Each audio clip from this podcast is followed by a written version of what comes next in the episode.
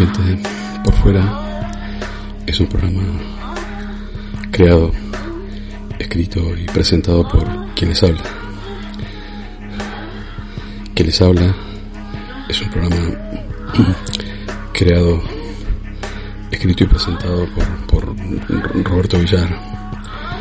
Roberto Villar es un programa creado, escrito y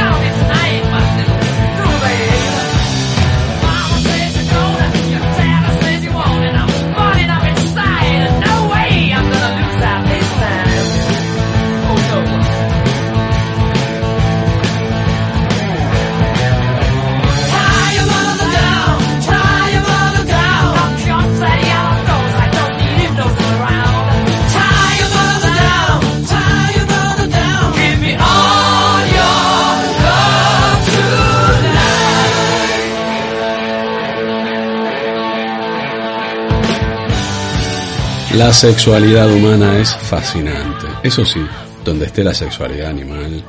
Llegamos al sexto programa de Crujiente por Fuera. No irá específicamente sobre sexo, suponiendo que haya algo que no vaya específicamente sobre sexo. En realidad, todo es un sustituto del sexo, menos el sexo, que es un sustituto del chocolate. Empecemos con buen pie y con buen sexo, quien tenga la fortuna, la sexta entrega en cuerpo y alma de Crujiente por Fuera.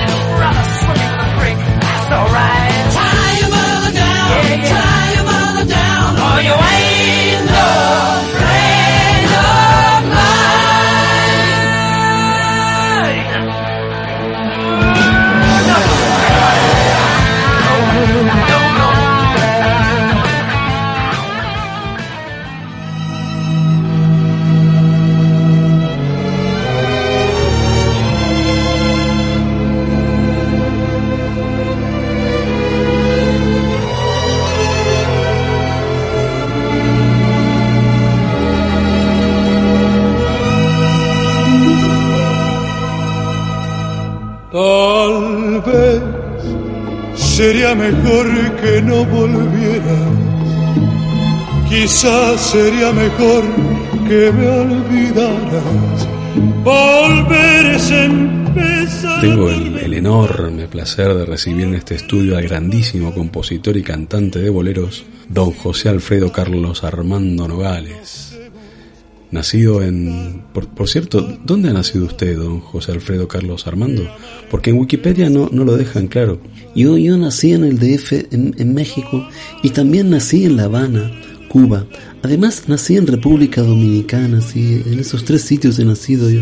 Qué, qué, bonita metáfora esa, ¿no? De haber nacido en... No, no, no, si no es una metáfora, joven, yo, yo nací efectivamente en esos tres lugares, ¿no?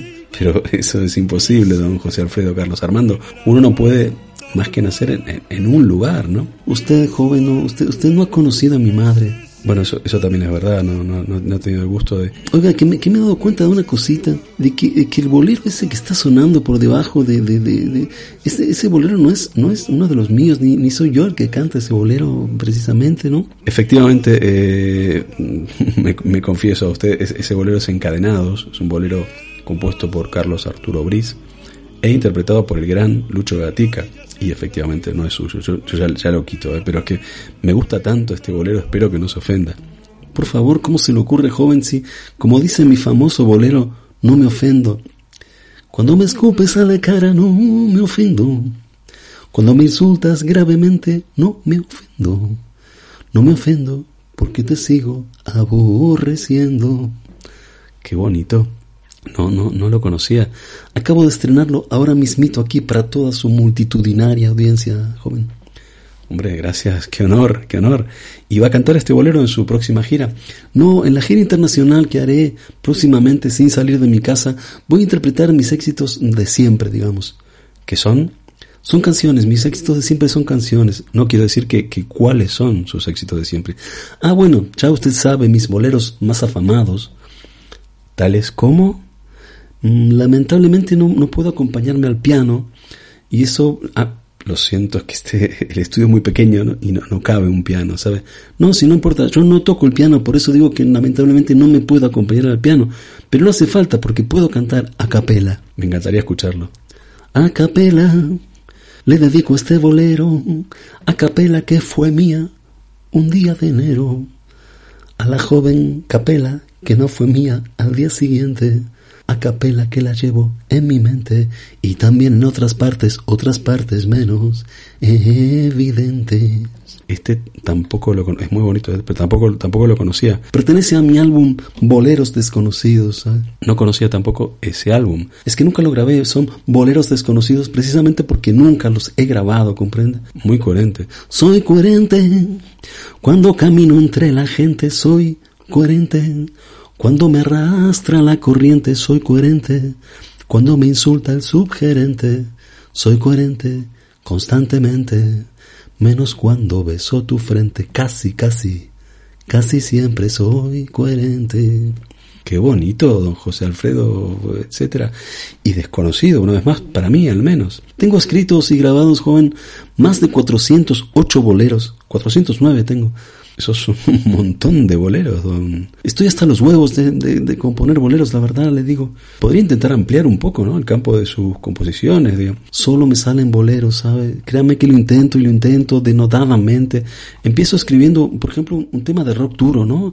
Entonces, digo, me voy a comer tus bragas de sabores, voy a masticar tus sujetadores, mientras acaricio tus cabellos largos, tan largos y tan bellos. ¿Ve lo que le dijo? Es una maldición. Me voy al bolero, todo confluye en el bolero, no me puedo salir del bolero, estoy completamente embolerado, completamente, ¿comprende? Algo que seguramente sus, sus seguidores agradecerán. Eso sí es verdad. Los cuatro me son muy, muy, muy fieles, sí, los cuatro. Bueno, quizá pudiera interpretarnos a modo de despedida el tema que usted considere más representativo de, de todos los suyos. Lamentablemente no me puedo acompañar de la guitarra, pero ¿sabe tocarla? Sí, sí, sé tocarla, sé tocarla de oído, pero lamentablemente arrastro una otitis terrible que me impide puntear, ¿sabe? Me limita el punteo, el típico de los boleros, ¿sabe usted? Y eso me dificulta mucho. Claro, claro, comprendo. Pero no se preocupe porque siempre hay una solución, porque usted puede acompañarme con las palmas, no las palmas de Gran Canaria, sino las suyas propias de sus manitas, mano. Eh, yo encantadísimo, José Alfredo. Pues empiece nomás. Eh, vale, eh, empiezo así, así. Sí, usted empiece como quiere, yo, yo me acoplo, ¿sabe usted? Yo no tengo ningún problema en acoplarme a, su ritmo, ¿vale? O sea, vale, entonces yo me, arranco y usted, usted me sigue. Yo lo sigo, sí, usted no, se preocupe, usted no se preocupe por nada, usted dele nomás. Venga, ahí voy. El día que me muera, será en tus brazos y el que resucite en tu regazo. El día que fallezca será un día de pesca de los pececillos que nadan en tus carrillos. El día que yo me vaya será en tu playa y el día que yo retorne veré al toro de Osborne el día que, perdón, perdón, perdón, perdón, usted está, usted está improvisando, ¿no? O sea, improvisando, desvariando, sí, digamos, son conceptos que se fusionan, ¿no? Se me nota mucho, se, se nota un poco, la verdad. Poco, poco rima con moco, también rima con siroco. Gracias, don José Alfredo. Poco me queda aquí, en crujiente por fuera. Maravilloso, José Alfredo, lo despido con Lucho Gatica si no le importa. No me importa que se me obstruya la horta, no, no, no me importa, no me importa. Por eso no habrá nunca despedida, ni pasa alguna habrá de consolar. Y el paso del dolor de encontrarlas de rodillas en la vida, frente a frente. Y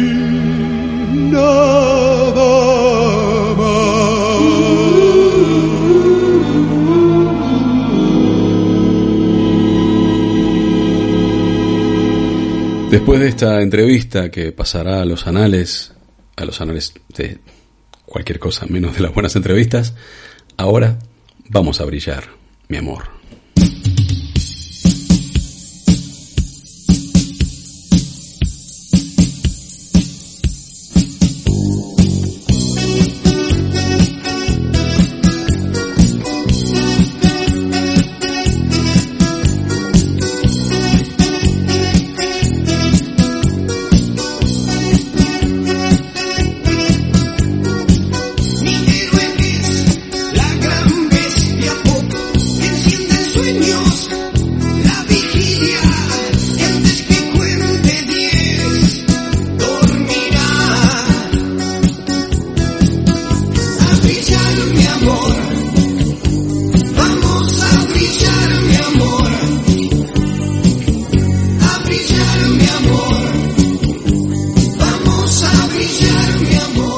Segunda visita de una de mis firmas invitadas favoritas, la del guionista, escritor y embajador plenipotenciario del barrio de Lavapiés en la ONU, Cristóbal Ruiz. El texto que vais a escuchar de la serie Al final me echaron a la calle es de Cristóbal. Y la voz que vais a escuchar es la de María Isabel Rodríguez, locutora, actriz de doblaje y actriz, a secas. Disfruta. Al final me echaron a la calle. Ahora me alimento de un atlas de las Islas Canarias que encontré en un contenedor con una hoja menos que en la península. Tiene mucho hierro y con Lanzarote me imagino que me llega algo de Ginebra. Me lavo en el chorro de una foto de la Cibeles y me seco en el aliento de una comadreja mal disecada que alguien tiró por una ventana. No estaba muerta todavía y a mí me sirve. En tiempos, yo era el rey del mambo de los cruceros, pero el Satisfyer acabó con mi reinado. Nah, es broma. Me habrían derrocado mucho antes si no me hubiera escondido como una rata durante semanas en los almacenes de la discográfica. Dieron conmigo. Me obligaron a comprarme un fax y el burofax que me mandaron allí mismo en el pasillo fue inapelable. Despido fulminante. Como indemnización solo tenía derecho a la camisa floreada que llevaba puesta, pero sin las mangas de volutas. Me las arrancaron con deshonor delante de todo mi cuerpo de baile, que lloraba a Mares. Y no a mí. Mares es otro al que despidieron también ese día. Mare 69, un cantante de reggaetón que no había cumplido la cuota lírica en su último disco. ¿Un verso? Una vejación. Luego me enteré de que no se suicidó por analfabeto. No tenía ni idea de cómo escribirle la carta al juez. Después de todo, debajo del puente no se vive tan mal últimamente. Nos ha venido muy bien que el río pase ahora por arriba, con las cosas del cambio climático, pero aquí se juntan todos los desahuciados y todos los que mandan a la mierda. Digo yo que por respetar las tradiciones. La semana pasada aparecieron 20 body muppets de Bob Esponja con las cremalleras de sus trajes selladas a mala leche. Los acababan de despedir en un aire por colores. El infierno son sus vocecillas sudamericanas cada vez más débiles pidiendo socorro por bachatas desde ahí dentro. Incluso creo que en alguno de esos muñecos hay más de uno. Tal vez una pareja. O dos amigos que a estas alturas ya deben de ser pareja. Son los muñecos calientes, los muñecos patera. Mientras uno trabaja, el otro duerme o hace las tareas de casa. Viéndoles a ellos, ya no me parece tan mal estar todo el día con el culo al aire. Así que no me quejo. Le pego un bocado a la gomera y hago una pompa de chicle. Cada día intento hacerla más grande. Si la voy mezclando bien con un poquito de Fuerteventura, es la que me sacará volando de aquí abajo. mi amor. Vamos a brillar, mi amor.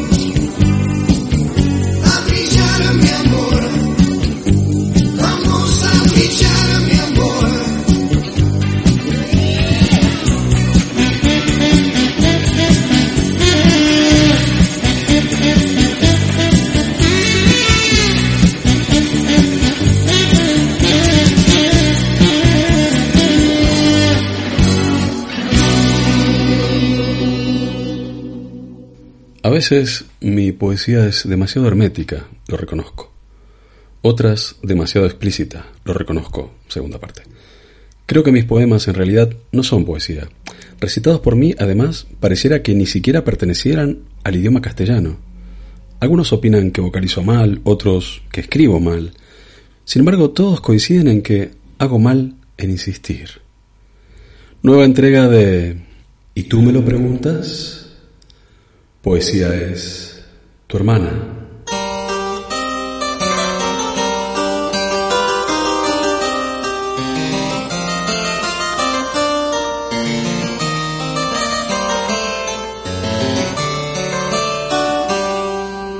Poema titulado Me. M-E, me. Me cansé por lo civil, me separé por lo habitual, me habitué por no salir, me piré por el portal. Me suicidé por nembutal, me lavé lo estomacal, me aseguré por lo social, me pequé por lo venial. Me desnudé por demodé, me atracaste con tu tráquea, me fileteaste tu felatio, te atragantaste con mi fe. Me engañaste con mi hermano, me maldije por ser dos, me cagué en José Santiago, me quedé a pesar de vos. Me apago analógico, me enciendo enológico, me parece lo lógico apagar la tele, encender el buquet. Me acuerdo de Alzheimer, me olvido de ti, me ciego de verte, me voy de Madrid. Me oscuro de día, me aclaro por fin, me brillo de luto, me muero sin mí.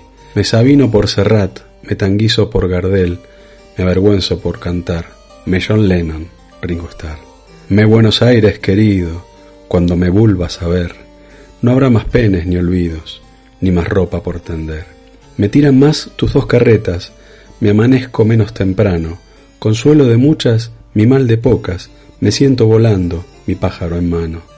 Me divorcié por lo legal, me endeudé por más de mil, me revolví por lo amoral, me vengué por lo militar, me disculpo por rimar tan mal.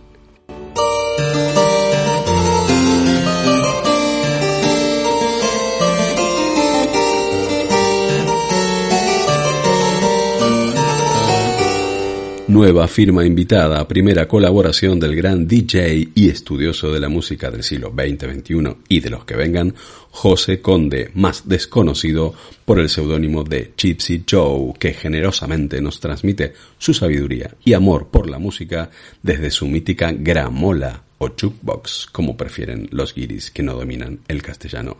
Gypsy Joe, desde este momento y aunque tengas el cabello liso, las ondas son tuyas.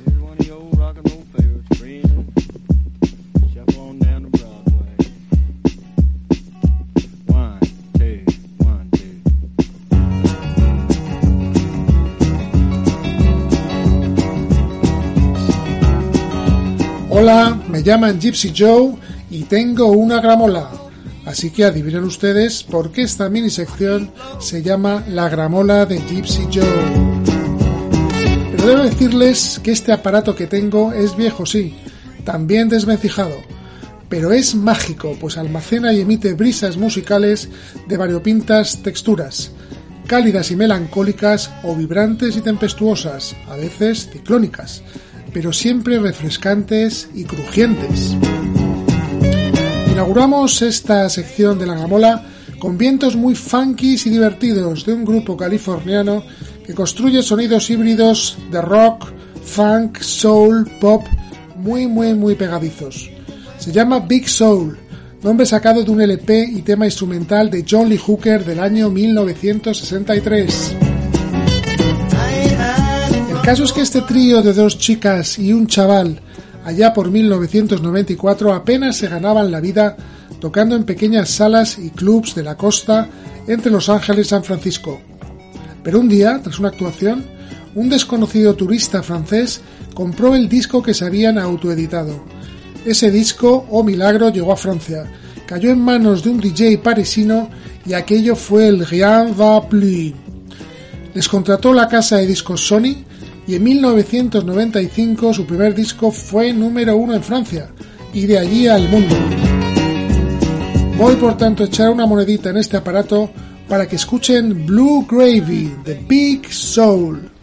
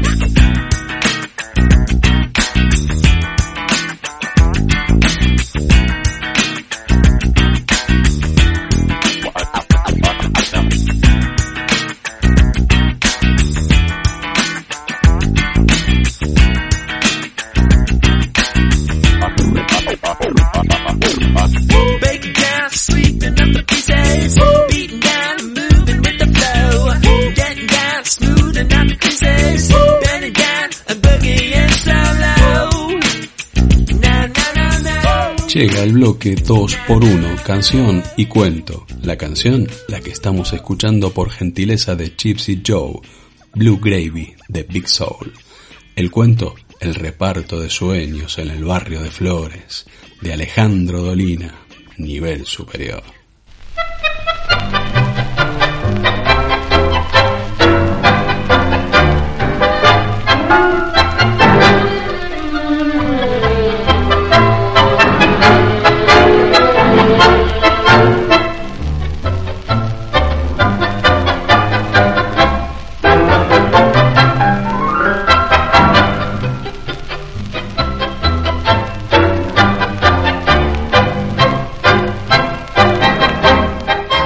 Dormir en el barrio de Flores es una experiencia notable. Todos sabemos que allí se sueñan cosas muy extrañas. Las causas de este fenómeno han sido examinadas por tratadistas de toda la Haya.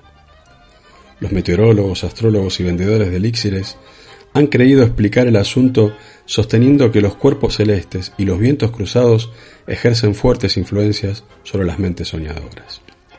Los médicos y sacamuelas insisten en que la culpa es del ruido provocado por los automóviles y las bandas de patoteros que noche tras noche recorren la barriada tirándole piedras a la luna. Naturalmente estas teorías no seducen a los hombres sensibles. Estos prefieren creer en la responsabilidad del ángel gris, y en realidad apenas cabe dudar de que el ángel reparte sueños desde el anochecer hasta el alba. Tiene una canasta llena, allí hay sueños para todos. Sueños rosas para las ingenuas de la calle Artigas, sueños blancos para los pibes y sueños rojos para los violentos. Hay sueños agujereados de despertares, hay sueños sin sueños, que son como una larga cinta negra, y sueños usados para los que siempre sueñan lo mismo. Sueños frescos, sueños maduros. El ángel tiene sueños buenos y malos. Tiene uno tan terrible que si uno no despierta a tiempo, se muere. Tiene otro que dura cinco días y cinco noches. Y tiene un sueño tan corto como un suspiro. Quien lo sueña, sueña que suspira. El ángel gris elige sueños para cada uno de los que se atreven a dormir en flores. Sin embargo, hay quienes se han atrevido a negar este hecho indiscutible. Me estoy refiriendo a los refutadores de leyendas, una abominable secta racionalista de Villa del Parque. Se trata de individuos terribles, pasan la vida haciéndose contar viejas historias y mitos para luego demostrar su falsedad. Alguien les dice, en Flores hay un joven que vuela, se llama Luciano. Ellos, en lugar de mirar al cielo, se ponen a razonar implacablemente. Los hombres no vuelan, Luciano es un hombre, luego Luciano no vuela. Los refutadores de leyendas no se limitan a demostrar que el mundo es razonable y científico, sino que también lo desean así. Este es seguramente su peor pecado. Los miembros de esta sociedad mantienen una constante polémica con los hombres sensibles de flores y los hostilizan con teoremas perfectos y demostraciones olímpicas. Pero los hombres sensibles no creen en ninguna razón que no los haga llorar. Y entonces hacen pedorreta a los refutadores de leyendas. Pero en tantos años de lucha, la labor refutadora ha alcanzado algunos éxitos. Los pibes de Flores, de modo especial los que viven de Rivadavia al norte, casi no creen en duendes, hadas, brujas, ogros y gnomos. Es el resultado de la incesante prédica de los refutadores en los recreos y a la salida de los colegios. Se sabe que algunos chicos son integrantes de la secta con oprobiosa anuencia de sus padres. Pero también es cierto que muchos ancianos renuncian a sus cargos. Quien conoce a fondo los mecanismos de la razón acaba por desconfiar de ella. Desde luego los refutadores de leyendas no creen en el ángel gris y, más aún, sostienen que no es cierto que se sueñe en flores de un modo diferente. Durante mucho tiempo se ha realizado toda clase de experiencias para indagar la verdadera naturaleza de los sueños de flores. Los refutadores han dormido cientos de veces en el barrio y declaran que han soñado más o menos lo mismo que en Villa del Parque. Los hombres sensibles piensan que es precisamente el ángel gris quien ha elegido para ellos sueños anodinos y vulgares, a modo de castigo. Manuel Mandev, pensador del que conviene desconfiar, es autor de una monografía en la que se registran algunos sueños interesantes. Veamos. Durante mucho tiempo el poeta Julio C. del Prete estuvo perseguido por el mismo sueño. Se veía a sí mismo escribiendo un poema perfecto. Las palabras despertaban en él emociones indescriptibles, pero del Prete no recordaba el poema al despertar. Una noche tuvo la ocurrencia de acostarse con un lápiz y un papel. Cuando soñó la poesía hizo un esfuerzo colosal y despertó llorando. Medio dormido, escribió las palabras que había soñado.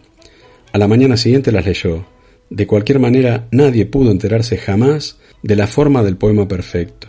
Del prete se volvió loco y permaneció mudo hasta su muerte, ocurrida 14 días después. Todos los lunes el profesor Galeano sueña que es martes, los martes sueña que es miércoles, los miércoles que es jueves y los jueves que es viernes. Esto le provoca innumerables trastornos.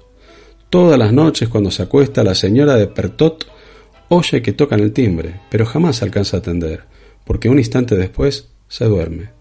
No cabe duda, el que toca es el ángel gris. Cierta noche de 1970, Ricardo Salzman, el jugador de dados, soñó con el número 18. Un rato más tarde, en otro sueño o en el mismo, se le presentó el número 41. Al día siguiente, Salzman resolvió jugar todo cuanto tenía a los dos números, pero, en último instante, siguiendo una inspiración, jugó únicamente al 18. Salió el 89. Manuel Mandev cita 1800 casos verdaderamente sugestivos, pero hay que reconocer que después de leer su monografía uno queda más fatigado que convencido.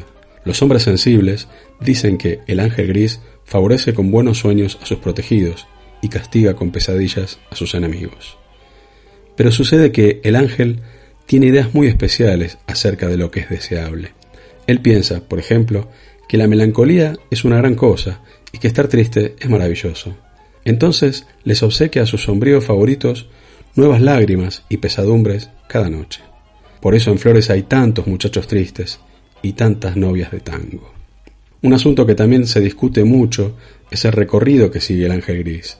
Hay quienes afirman que comienza en Nazca y Gaona y que progresa hacia el sudeste.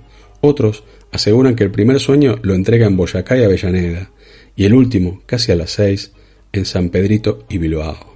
Los refutadores de leyendas arguyen que la gente se duerme en flores de un modo caótico y que este desorden demuestra la inexistencia del ángel. Cabe aclarar que la corriente más actualizada de hombres sensibles coincide con los refutadores en que la gente empieza a soñar en cualquier momento, pero atribuye este hecho a los caprichos del ángel gris, que, según parece, es un ángel negligente y hasta mugriento. No faltan, en este apasionante caso, las opiniones interesadas y envidiosas. Ciertos habitantes de Belgrano se han atrevido a comparar los sueños de ese barrio con los de Flores. Esto no resiste el más ligero análisis. Cualquiera que haya dormido en las dos zonas puede certificar que los sueños que reparte el fantasma de Belgrano no tienen gracia alguna, y algunos son vulgares copias de sueños ya inventados por el ángel gris. La leyenda del ángel gris de Flores asegura que, a medida que pase el tiempo, los sueños serán más largos y las vigilias más cortas, hasta que llegará el día en que el barrio de Flores no hará otra cosa que dormir y soñar. Y los hombres sensibles soñarán que un ángel los acaricia con sus alas. Y los refutadores de leyendas soñarán que están despiertos y que los ángeles no existen.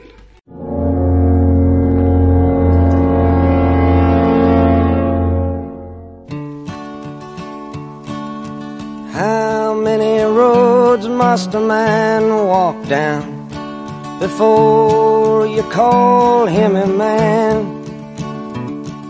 Tres preguntas finales, tres. Si quieres a alguien pero no lo entiendes, ¿puedes amarlo por fonética? El espinoso tema del tendido de la ropa es como para cogerlo con pinzas. Si uno está dispuesto a reciclarse, ¿en qué contenedor se debe depositar? La respuesta, amigo, la respuesta está en el viento. The answer, my friend, is blowing in the wind. The answer is blowing in the wind.